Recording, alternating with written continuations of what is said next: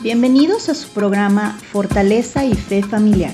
Con ustedes el doctor en psicología y terapeuta familiar Jorge Valadez. Comenzamos.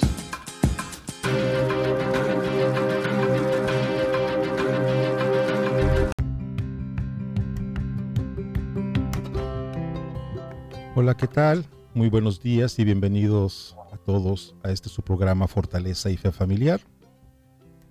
Yo soy Jorge Valadez, doctor en psicología y terapeuta familiar. Saludos, saludos a todas aquellas personas que nos están escuchando. Es un gusto volver a compartir este espacio con ustedes. saludos a todos aquellos radioescuchas aquí en el condado de Fresno y en todos los otros lugares dentro de Estados Unidos y México y otros países incluso que nos están escuchando. Bueno, el día de hoy eh, tenemos un programa muy interesante.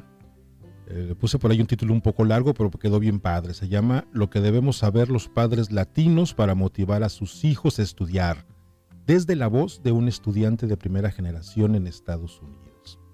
Para este programa tengo una invitada súper especial. Ella es Sibeth López. Déjenles platico un poco de ella. Ella estudió su bachelor de periodismo en California State University Northridge y un máster, su maestría en relaciones públicas en la USC, la Universidad del Sur de California.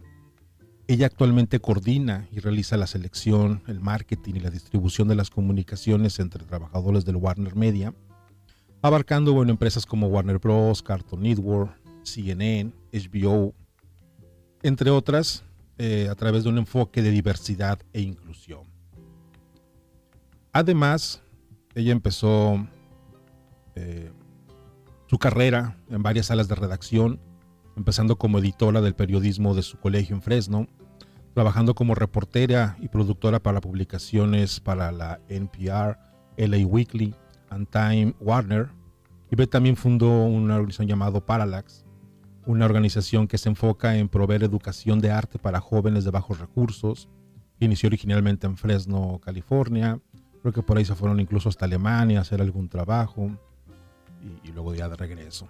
Bueno, entonces Ibeda ha navegado por varios sistemas universitarios, desde el City College en Fresno hasta la Universidad del Sur de California, donde como ya les comenté, bueno, adquirió su, su bachelor y su máster en relaciones públicas.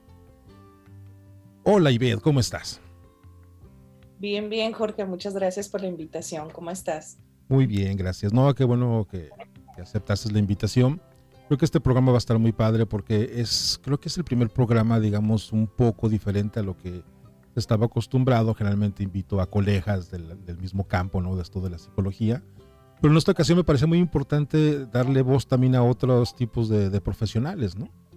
Y, y, como el objetivo es dar, rotar de recursos a los padres y a sus hijos, creo que eres una persona indicada para que nos hable sobre el tema que vamos a trabajar el día de hoy. Sí, que es un, gusto, un gusto tenerte por acá. Pues no sé, ¿qué tal si vamos empezando, Ived? Eh, sé que este proceso de, estudiar, bueno, implica como muchas, muchos obstáculos eh, para muchas personas. Incluso es algo que se tiene que ir trabajado desde antes, ¿no? Desde el high school. Antes de aplicar a universidad, incluso se debe de preparar a los hijos para ello. ¿Cómo un papá pudiera preparar a sus hijos desde la high school para que tengan las mejores probabilidades de iniciar la universidad? Sí, claro, mira, buena pregunta. Este, creo que estamos hoy en día en una cultura escolar donde los niños pues tienen mucha ansiedad por, pues, por el futuro, ¿no? No saben exactamente lo que quieren hacer, lo que quieren estudiar, mucho menos lo que quieren hacer profesionalmente. y cuando vienes quizá de una ciudad un poco pequeña, pues no hay tantas oportunidades para, para experimentar, para ver. Entonces creo que en casa tiene que empezar esa expectativa, ¿no? De los padres decir, mira, no le hace lo que tú quieras estudiar, pero te apoyamos para que inviertas en tu futuro, ya sea en un, en un colegio, en una universidad, o en otra institución escolar, ¿no?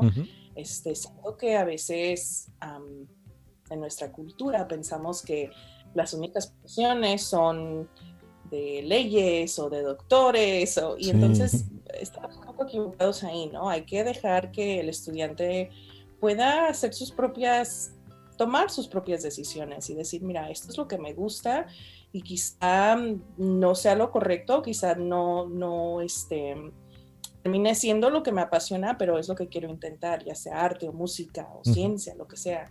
A mí es importante que los padres apoyen los intereses de, sus hijos y no, no les pongan tanta presión en, en qué estudien, porque si no van a estudiar algo que no les interesa y, la probabilidad que se salgan de la universidad o de sus estudios, pues crece, ¿no?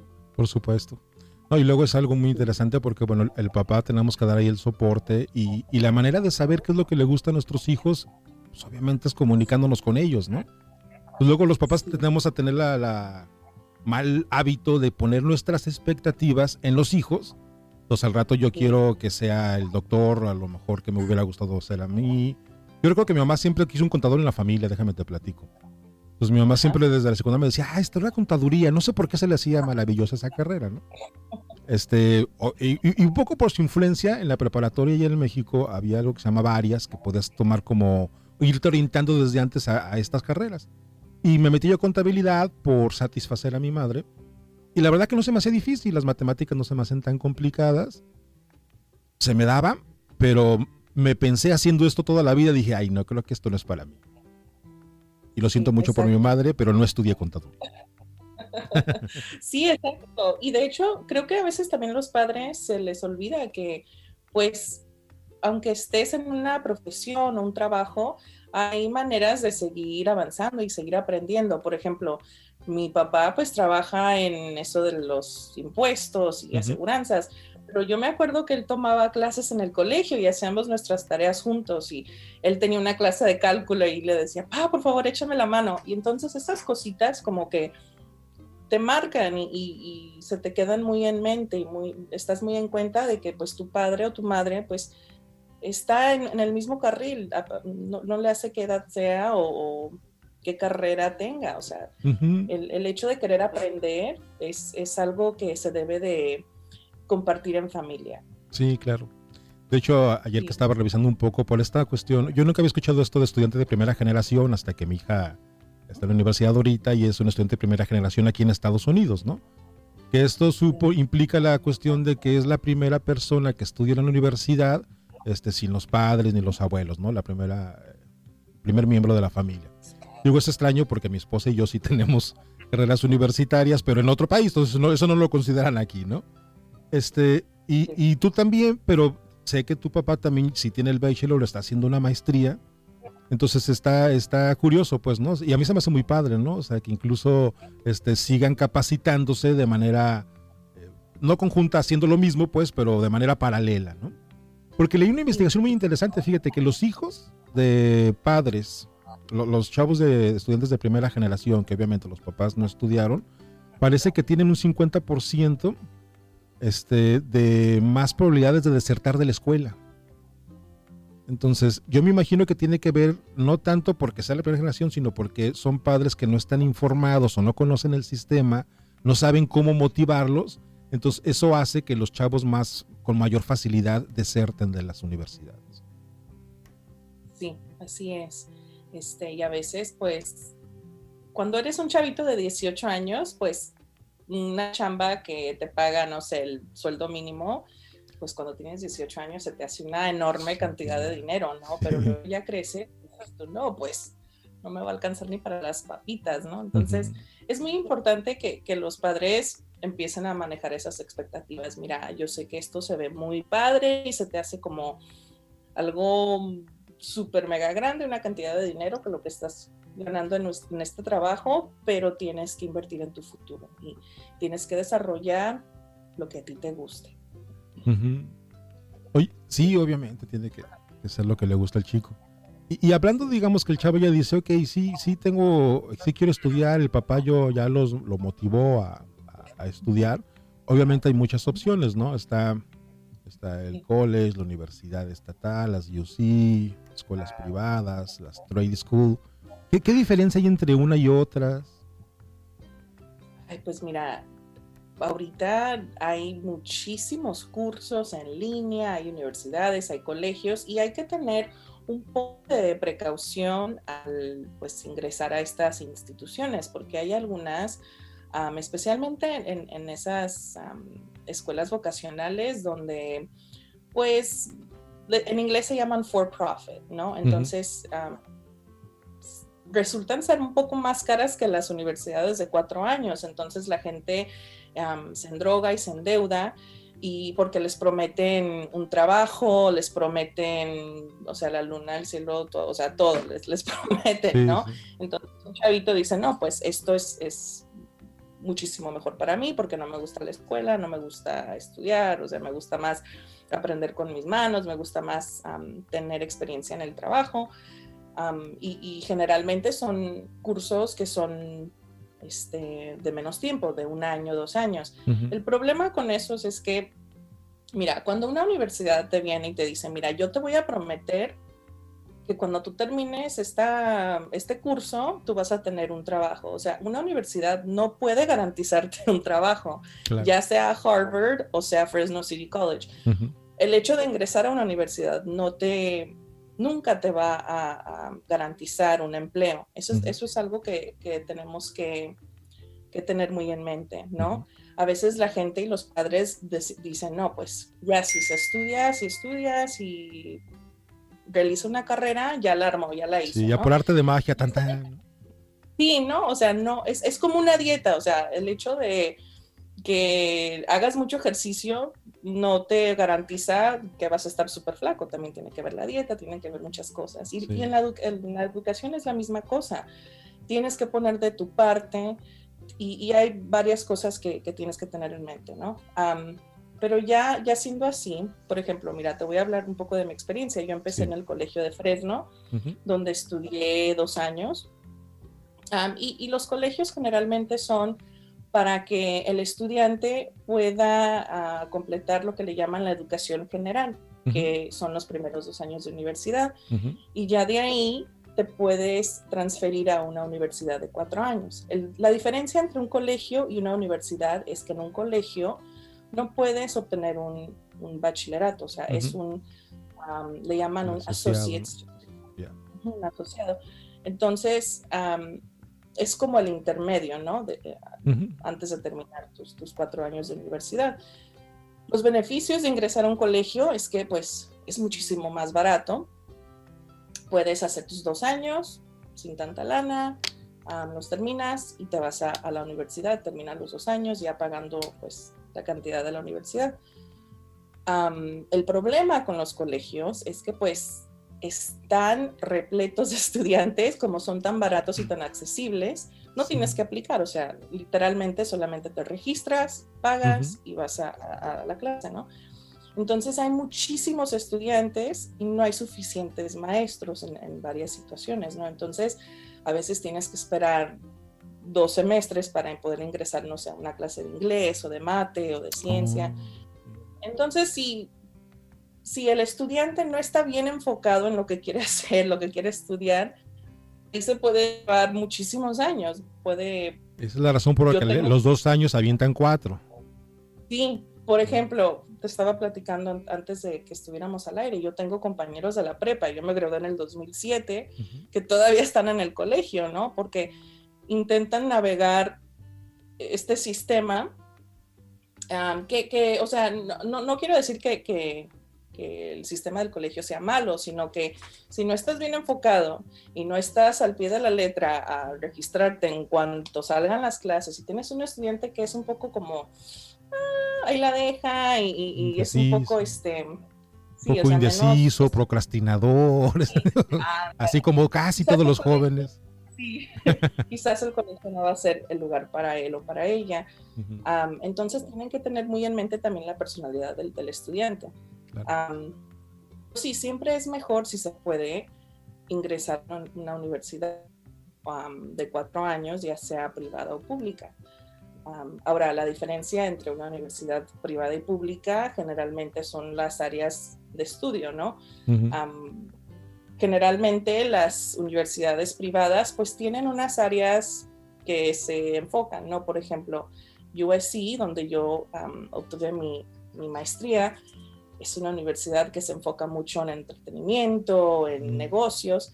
Entonces, pues tienes que buscar más o menos qué es lo que te interesa y ya la universidad va a tener un mejor enfoque en, ciertas áreas. Y ya pues las universidades estatales son, del son un poco más baratas que las universidades, no, no, no un poco, son muchísimo más baratas que las universidades privadas. Entonces tienes un poquito más acceso a, a, diferentes áreas de, de, estudio y, pues no te vas a embarcar con tanta lana. Entonces, generalmente son, son una buena opción para la gente. Sí, yo pienso que las estatales son buena opción para el bachelor, porque también, a diferencia, por ejemplo, de las UC, las estatales este, tienen una oferta académica un poco menor, ¿no? Creo que son igual de buenas, por ejemplo, para un bachelor igual que en una UC, por ejemplo. Pero, por ejemplo, estaba ayer viendo la página de Fresno State. Tiene muchísimas carreras, muchas maestrías y, por ejemplo, solamente ofertan cinco doctorados, ¿no? O sea, son poquitos, ¿no? Como que llega un nivel, ¿no? Les, imagino que la infraestructura de una UC es mucho más grande. Y no sé, me metí a la UCLA para ver los, los posgrados y ellos ofertan 84 doctorados, ¿no? Pues me imagino que la oferta académica es mucho más amplia. Exacto. Y, las UCC son, un poco, son de un poco más prestigio, pero lo que les ayuda mucho a, las UCs es que tienen un enfoque en, generalmente en ciencias y matemáticas, entonces siempre están recibiendo dinero para hacer diferentes estudios. Entonces ellos así generan su dinero, ¿no? Haciendo muchos estudios y, trabajando con diferentes empresas. Entonces tiene ese, ese nivel de prestigio porque si tú vas a una UC, quizás vas a estar trabajando para, no sé, un estudio para una empresa grande. Entonces, ese, ese es el, la ventaja, ¿no? Sí. Pues entonces, el resto ahorita, bueno, vemos que hay varios sistemas de, de, educación este, y tiene que ver con lo que el joven quiere, ¿no? Entonces, el, college puede ser una buena opción en un principio si la persona está enfocada y dice que voy a tomar mis clases generales, dos años, me inscribo a las que deba de inscribirme, pero que tenga la meta de sí terminarlo en dos años y sí transferirse, si así lo desea, a una universidad, ya sea estatal o UC o privada, incluso si así lo quieren y pueden, y, y, continuarle, ¿no? Entonces el problema tiene que ver no tanto como bien lo decías con el sistema, sino más bien con la manera en que, en que se van organizando, ¿no? Exacto. La, meta que vayan. Y hay, hay trucos en el colegio para que te puedas inscribir antes que la población, o sea, sí, toda la, población estudiantil. Por ejemplo, hay programas de honores. si trabajas para el colegio, te dan acceso a, registrarte antes de, o sea, te, topan al principio de la línea. Este, si eres atleta, también te puedes registrar primero. Entonces hay maneras de, de como manejar el, el, sistema para que puedas ingresar a las clases que necesitas y salirte lo más pronto posible, ¿no?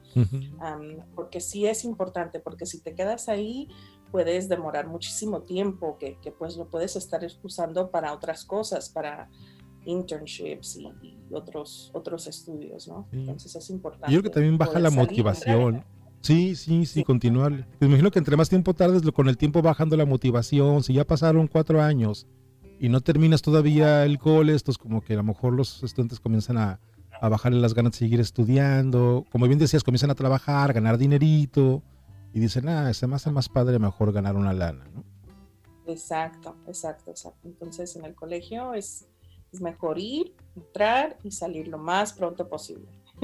sí, sí y meterse a una universidad, obviamente. Y bueno, la opción de meterse directamente a universidad también es viable porque se dice que es más costosa, pero por ejemplo las estatales no son tan costosas. Este, y además hay un montón de, de recursos, ¿no? Hay, hay este, becas que dan, está el famoso FAFSA, este, que con eso pues básicamente no se paga nada. Pues. Exactamente, y entonces para los padres que nos están escuchando en California es muy, muy importante que hagan sus impuestos, o sea, la, declaración de impuestos, lo más pronto posible, porque si no se espera hasta marzo del previo del año escolar, este, el estudiante, haz de cuenta que hay diferentes fechas para diferentes programas, ¿no? Entonces, los programas estatales o los fondos estatales los tienes que pedir antes de febrero. Sí. Entonces ya si, si pides, si metes tu aplicación de FASFA después de febrero, pues te pierdes de todos esos recursos ah, del nivel estatal. Entonces es muy importante este, aplicar con tiempo, aplicar para esos programas de work study donde puedes trabajar en la universidad, porque este, como estudiante pues necesitas tiempo para estudiar, para leer, para...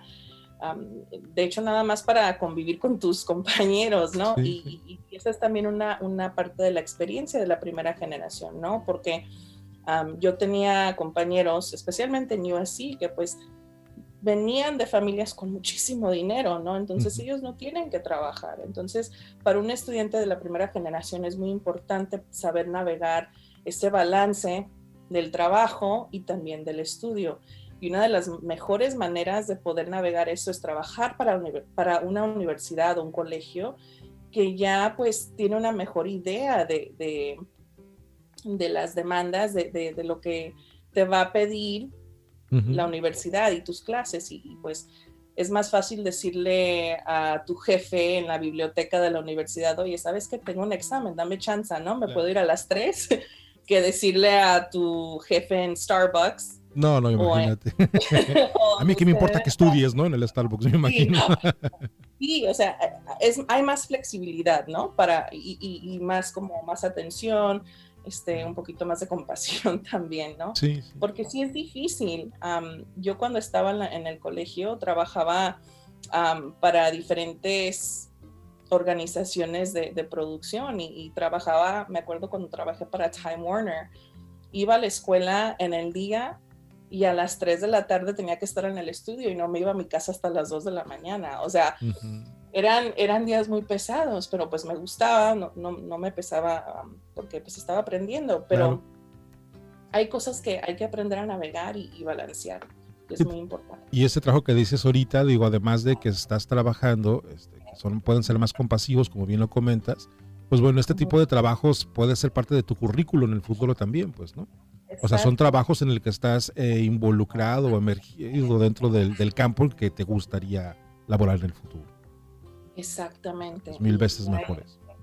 Sí, exacto. Y, este, por ejemplo, en la empresa donde trabajo, existen internships donde les pagan a los estudiantes. Y ha sido un debate muy grande porque este, históricamente esos internships en las empresas muy grandes como Apple, Facebook, Netflix o Disney, no eran pagadas. Entonces, los únicos estudiantes que podían pues tener acceso eran pues los estudiantes que no tenían que trabajar, o sea, que venían de familias de, de bien, ¿no? O sea, bueno, no de bien, o sea, que con, mucha lana que los podían mantener y, ellos podían experimentar. Entonces, ha sido un debate en, las empresas profesionales porque dicen, mira, si, si queremos ser más diversos y, ser más inclusivos, tenemos que ofrecer esas oportunidades a, estudiantes que, pues, que, no van a poder trabajar aquí de gratis, ¿no? Claro. No debería, nadie debería de trabajar de gratis, ¿no? Entonces, las cosas están cambiando un poco para que estos estudiantes puedan tener más oportunidades en, en, estas áreas que les interesan. Y qué bueno, porque son empresas que ganan un dineral, pues que paguen a los, a los estudiantes que hacen sus, prácticas ahí, ¿no? Pero pudiera entender a lo mejor de aquellas organizaciones que no son non-profit, ¿no? O sea, las que no tienen recursos, que hacen labor social. Dices, ah, pues eso, es diferente, ¿no? Pero en esas empresotas que ganan un dineral, pues es mochen. Oye, y, y Betty, ¿cuáles crees tú que sean las barreras, o habrá barreras culturales con las que se topen los estudiantes? Pues sí, mira, yo me acuerdo cuando empecé a estudiar en Northridge. A veces entraba a los salones y Northridge tiene un porcentaje de, gente latina, estudiantes latinos muy alta. Pero por alguna razón en el programa de periodismo, en el departamento de periodismo, no habían muchos, este, muchos hispanos, muchos latinos. Entonces a veces entraba al salón y yo era la única o era una de tres, una de cuatro. este, y eso es, es muy... Uh, es, distinto, es, algo raro porque pues los intereses son un poco distintos. a veces las, las, ah, no sé, lo, que conocen, o sea, a lo mejor un estudiante que pues tiene más lana ha viajado más, quizás este, tienen otra cultura donde leen diferentes libros, donde ven diferentes películas, pero a veces también hay muchas similitudes, o sea, hay muchas cosas en común. Pero lo que he notado es que cuando hay chavitos de ciudades que no hay muchos recursos, o sea, la educación es completamente distinta, ¿no? Lamentablemente. Entonces, como que tienes que apresurarte y, leer los libros y, leer las, clases que no te dieron en la prepa mm. para poder estar al pie de la letra y luego ya, pues, le agregas las materias que estás estudiando. ahora, hoy en día, pues está cambiando un poquito la cosa, ¿no? O sea, las universidades ya son más diversas, ya hay más áreas de estudio donde quieren incluir pues e, estudios ah, latinoamericanos, afroamericanos. Entonces, todas esas cosas son buenas, pero cuando estás en un salón con gente que no se ve como tú, como que, que es distinta y, te señalan, ay, pues tú eres diferente, ¿de dónde eres? Y cositas que dices tú, no, pues soy de aquí, ¿de qué me hablas? Fresno, como tú sabes, pues es un lugar donde generalmente pues hay, la población latina es enorme, entonces yo estaba acostumbrada a, pues estar con mi gente, ¿no? aunque también en la prepa cuando tomaba clases avanzadas también generalmente pues eran gente anglo, ¿no? gente americana y pues es, es diferente navegar y, presentar tu cultura, tus costumbres, tu, música, tu, lengua, todo, todo eso es, muy distinto, pero también es bonito, ¿no? Poder compartirlo. pero sí, creo que, que, como estudiantes de primera generación, esas diferencias nos hacen más, más valiosos, ¿no? Especialmente en, el, ah, en, la onda de, de, las empresas y, y, y, profesionalmente, porque tú tú traes otro, otro ángulo, otro punto de vista que quizás no, no, lo tenían anteriormente. Entonces, es un poquito áspero de navegada al principio, pero sí se puede. Sí, lo áspero tiene que ver entonces con esta capacidad de adaptarte a, mejor ambientes en los que no estamos tan acostumbrados. Exacto, exacto. Porque no es como que haya rechazo por el estilo, más bien tiene que ver con la, con la manera en que cómo se siente uno en un ambiente en el que no, no, no es usual. ¿no? Sí, lamentablemente a veces lo que nos pasa como estudiantes de primera generación es que nos sentimos menos y no sé por qué. Este, mm. Nos sentimos como que no somos lo suficiente, como que no sabemos lo necesario y estamos en lo incorrecto porque aunque sean creencias y estilos de, de educación muy distintas, son igual de valiosas y, somos importantes. Y creo que los estudiantes siempre tienen que tomar en cuenta de que si están en un asiento en una universidad prestigiosa o en un colegio o en una universidad es porque se ha, se ha ganado esa posición y se ha, ganado todos esos méritos. Y, creo que a veces nos, nos, queremos hacer de menos, ¿no? Y, eso no está bien, nos tenemos que ver iguales y y ver nuestras contribuciones como importantes. Sí, por supuesto. Y estos diferentes puntos de vista pues enriquecen a las universidades incluso. Y el compartir con compañeros de diferentes culturas, que es algo pues muy padre en, este país, pues más bien es, es para crecer como, como personas y como grupo, ¿no?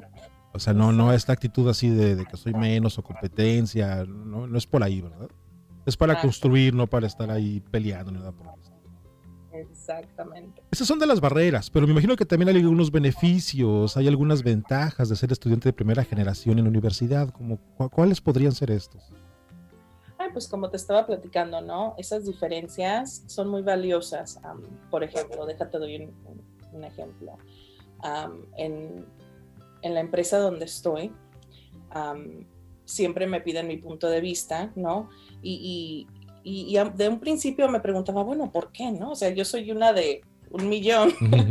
y era porque, mira, yo soy una de dos personas latinas en mi equipo, ¿no?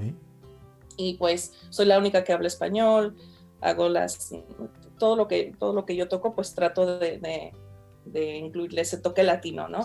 ya, ya traduciéndola en español y X, Y y Z. Pero fíjate que en, en, el medio en el que estoy, que generalmente pues es muy basado en, el cine y en el entretenimiento y en el, la producción de contenido. una tercera parte del mercado es latinoamericano, ¿no? Entonces, los que estamos yendo al cine somos los latinos. Entonces, para una empresa que quiere este, abarcar ese, ese mercado, que quiere este, comunicarse con el mercado latino, pues es, es, importante que tenga gente latina dentro de su empresa. Entonces, como estudiantes de primera generación, en cualquier lugar en el que estemos, tenemos que tomar en cuenta que somos una parte de la población muy importante en política, en música, en el cine, en teatro, en muchas partes. Entonces, nos tenemos que enfocar en, el poder que tenemos como, como población, como gente, y, tenemos voz y voto, ¿no? Entonces eso nos hace muy valiosos para, para, las, para las universidades, nos abre muchas puertas, porque tenemos un, punto de vista muy diferente y tenemos mucho que, que este, contribuir a esta conversación de, de qué es un latinoamericano viviendo en Estados Unidos, ¿no? Y eso es algo que todavía estamos como que estamos este, manejando y estamos viendo pues cómo le hacemos para, para, para hablar con el latino, ¿no? Que somos tan diversos en este país. Sí, sí, y eso está muy interesante porque, digo, simplemente cuestión de números, no sé exactamente el porcentaje, pero creo que somos más latinos, al menos en California, digo más bien en California, que cualquier otro tipo de etnia o raza, ¿no? Entonces digo, si somos la mayoría, ya es tiempo de que los latinos también ocupen lugares este, en el que tomen decisiones, ¿no? Se necesitan médicos latinos, psicólogos latinos, periodistas latinos, este, ingenieros latinos, ¿no? Entonces, porque, bueno, nuestro punto de vista obviamente es importante. Y va, vamos, tenemos contribuciones que hacer muchas. Pues ahora sí que el power latino. tenemos que motivar al power latino, ¿no? por, supuesto. Em, y, para eso obviamente hay que formarnos, hay que prepararnos, ¿no? Entonces, por eso la plática de, bueno, es de, que motivemos a los jóvenes a que sí estudien, eh, porque hay una tendencia también, ya lo comentabas, como de pensar que no, no sé si no somos merecedores o no somos capaces de llegar a estos espacios cuando, bueno, sabemos que, que sí es posible. Tenemos para ahí otro tipo de cosillas en la actualidad, ¿no? Por ejemplo, pues ahorita en la época de YouTube, ¿no? Está en la que todo uno puede aprender por YouTube, te tomas, hay cursos de todo, ¿no? O sea, desde cómo tejer, cómo cocinar, hasta estadísticas inferenciales complejas por YouTube, ¿no? Eh, este tipo de herramientas, que pueden ser herramientas, eh, ¿crees que le resten valor al ir a la universidad? Mira, esta es una buenísima pregunta porque yo tengo pues primitos y tengo una hermana que pues me preguntan lo mismo, ¿no? Pues ¿para, qué, ¿para qué me voy a ir a endeudar, ir a una universidad si puedo aprender lo que necesito ahorita en YouTube, ¿no? Y sí, eh, están en lo correcto, ¿no? Puedes aprender lo que sea en YouTube. El problema es que, como, te, como estábamos platicando en el principio de la entrevista, como cultura tenemos esta mentalidad que la universidad te va a proveer algo y, es como una varita mágica donde la usas y ya, o sea, se solucionan todos tus problemas. Y no es así, o sea, la universidad, tenía un profesor que nos dijo, mira, los primeros dos años de tu universidad, que son esa educación general, es para que tú aprendas el día de mañana, ya como profesionista, cómo hablar con, un ingeniero, cómo hablar con un doctor, cómo hablar con un abogado, ¿no? Entonces, lo que estás aprendiendo no es en sí solamente, o sea, lo que tú, lo que tú vas a hacer, ¿no? Como tú como profesionista, sino que tienes que aprender cómo manejar y cómo, cómo poder este, aplicar esta manera de, en inglés le llamamos critical thinking, ¿no? esta manera de pensar no solamente en lo que tú estás haciendo, sino en lo que los demás están haciendo. Y eso te va a hacer una persona más, más, este, más, más noble y, vas a poder aprender a ver las cosas de diferentes puntos de vista.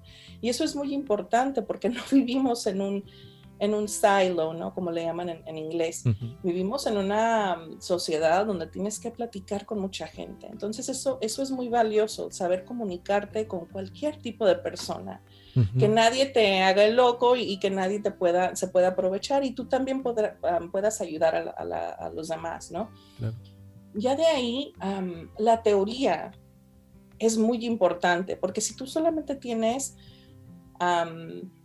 las, las, herramientas, pero no sabes fundamentalmente para qué se usa un martillo o por qué está formado un martillo de cierta manera, tú te vas a quedar atorado y te estás como dando un balazo en, el pie, como dicen en inglés, ¿no? You're shooting yourself in the foot. Y es muy importante saber por qué existen las cosas y no solamente saber que existen. Y entonces, los, los jóvenes de ahorita, lamentablemente, este, tienen esta mentalidad de que todo lo quieren rápido, ¿no? Y tenemos que enfocarnos en, esa teoría para poder ser mejores profesionistas, para poder ser nuestros propios patrones y patronas y no tener que depender de, estas empresas, ¿no? Quizás poder este, invertir en nuestras propias comunidades, pero si no sabes el por qué existen las cosas y solamente sabes en qué existen las cosas, pues no vamos a avanzar. Entonces es, ese nivel de darle esa profundidad a tus estudios que es muy, muy importante. Y esas cosas no se deben de, echar de menos y, tienen muchísimo valor para nuestra comunidad. Sí, tienes toda la razón, porque en el YouTube no te van a ayudar a desarrollar ese pensamiento crítico al que refieres, ¿no? A entender. Digo, se convierte solamente en cuestiones muy técnicas y es como seguir una receta, ¿no? Pues yo puedo aprender cualquier actividad, este, tocar la flauta y solamente hago los movimientos y ni siquiera sé que estoy haciendo X tonos o por qué suena así o qué otras cosas puedo hacer diferente, ¿no? Pues cuando a una persona se le sale algo, algo un poco distinto, ya no puede resolverlo, ¿no? Porque no lo entiende básicamente. Exacto, exactamente. Y, ahorita está pues muy de moda de eso, de que pues no tienes que ir a, la universidad, o sea, todo lo puedes aprender. un, curso de tres meses y ya, ¿no? Mucha gente quiere así todo rapidísimo, como sopa instantánea. Sí, y, vamos a, ponerle, ¿no? Hay, hay, muchos, hay uno que otro millonario, ¿no? Que dice, pues yo lo hice, yo, yo no estudié, yo no tuve que, no la necesidad. Pero estoy completamente segura que aunque no fueron a la universidad, ellos leyeron, ellos estudiaron de cierta manera para tener ese, ese tipo de conocimiento, porque no se puede armar algo sin, fundamento, sin, tu fundamento, ¿no? O sea, fundamentalmente necesitas esa teoría para crear algo. Entonces, sí, puede ser que sí, pero las estadísticas en que tú te hagas millonario aprendiendo algo en YouTube son extremadamente limitadas, o sea, es una cifra muy pequeña. Entonces, armarte con muchas, con muchas herramientas para, invertir en tu futuro no es algo malo. Es solamente saber cómo navegarla para que no te, endeudes, buscar esas becas, buscar esas ayudas estatales, federales y, pues hacerle como, como uno pueda, ¿no? Para, poder salir adelante y, pues aprender, que, es, es lo más importante. Sí, sí, sí, por supuesto. Digo, y ahí a través de este tipo de nuevas tecnologías, y este mito se me hace muy interesante, ¿no? Toda la gente quiere ser como el dueño de Facebook o de Amazon, todos piensan que puede ser Elon Musk, ¿no? Cuando obviamente son personas, digo, el Elon es un tipo, un geniecillo, ¿no? O sea, que no sé si terminó, pero bueno, creo que trabaja 16 horas al día en sus proyectos, ¿no? Entonces los chavos luego piensan y dicen, no, es que como yo no estudio, yo tampoco voy a estudiar, pero tampoco le invierten el tiempo necesario estarse capacitando, ¿no? O sea, no es como que nada más ves un video de 30 minutos en YouTube y de repente ya sabes hacer lo que se dice ahí. Entonces sí, implica tiempo, pues implica esfuerzo. Exactamente. Y también estos genios, pues tenían el apoyo económico de sus familias, o sea, Mark Zuckerberg ya tenía lana. Este chavo de Amazon, ¿cómo se llama? Um, Jeff Bezos, empezó su, su, empresa con un pequeño un pequeño préstamo de 300 mil. O sea, son, son gente que ya vienen de dinero, entonces a veces a mí me frustra porque dices tú, ok, estás predicando esto, pero estos chavitos, sus padres no tienen 150 mil dólares para prestarle. Sí, si tu papá tiene 300 mil dólares para que inicies tu negocio y confía en ti porque no estudiaste nada, y está dispuesto a perder esos 300 mil dólares, vamos, sí, O sea, no, o sea, no se vale, ¿no? Entonces, eso lo tienen que tener muy presente, ¿no? Los chavitos de hoy en día, que, que esta gente pues tiene, en inglés le llamamos un safety net, una red de, donde pueden caer y, pues los, los, van a cachar, ¿no? Entonces, ¿tú crees que la universidad es la clave para el éxito en Estados Unidos? Yo pienso que la universidad sí es la clave, pero no es necesariamente la llave. Déjate explico. como te decía, ¿no? Tienes que prepararte y tienes que poner de tu parte y tienes que poner tu mejor esfuerzo. Pero también es, no todo es estudio, ¿no? También necesitas este, esa experiencia práctica. yo siempre ah, que platico con, con, estudiantes jóvenes, a veces que me mandan mensajes en LinkedIn, me dicen, pues, ¿cómo, cómo le hago, no? Este, yo quiero trabajar para esta empresa y este es, este es mi sueño y pues es lo único que quiero hacer. Y les digo, mira, esta empresa solamente es un, un vínculo para que tú hagas lo que tú quieras hacer, pero en sí, esta empresa no puede ser tu identidad, o sea, tu identidad es tuya y, y, lo que tú saques de la universidad, de tus estudios, de tu trabajo, no es lo que te define, ¿no? Entonces, lo que yo siempre les digo es, piensen en una empresa como Facebook, como Google, como Apple, ¿no? Y estas empresas tienen sus equipos de relaciones públicas, de marketing, y ellos tienen muy fijas sus, o sea, fijos sus valores, la misión, este, a lo que si le entran, a lo que no le entran. Y así como una empresa, los chavitos de hoy en día tienen que hacer lo mismo, ¿no? Tienen que, verse como una mini empresa en ellos, ¿no? Tener sus valores, tener esa misión. ¿Qué es ah, lo que yo apoyo? ¿Qué es lo que yo no apoyo? ¿no? Y, tener eso en mente te ayuda a, a formular mejores decisiones porque no te vas a ir a trabajar a una empresa, por ejemplo, si yo soy una persona que, quiere mucho el medio ambiente y que me preocupo mucho por los animalitos o X, no me voy a ir a trabajar para Chevron, ¿no? O para una compañía de petróleo, quizás, ¿no? Entonces, es muy importante tener este, muy, cerca lo que representas tú como persona, como profesionista, como estudiante, ¿no? Ya de ahí las oportunidades se crean. La universidad te enseña lo que necesitas, lo, fundamental que necesitas para tomar mejores decisiones. Ya de ahí, tu círculo que tú vas creando, platicar con gente que está, que está ya en el medio que tú quieres estar, ¿no?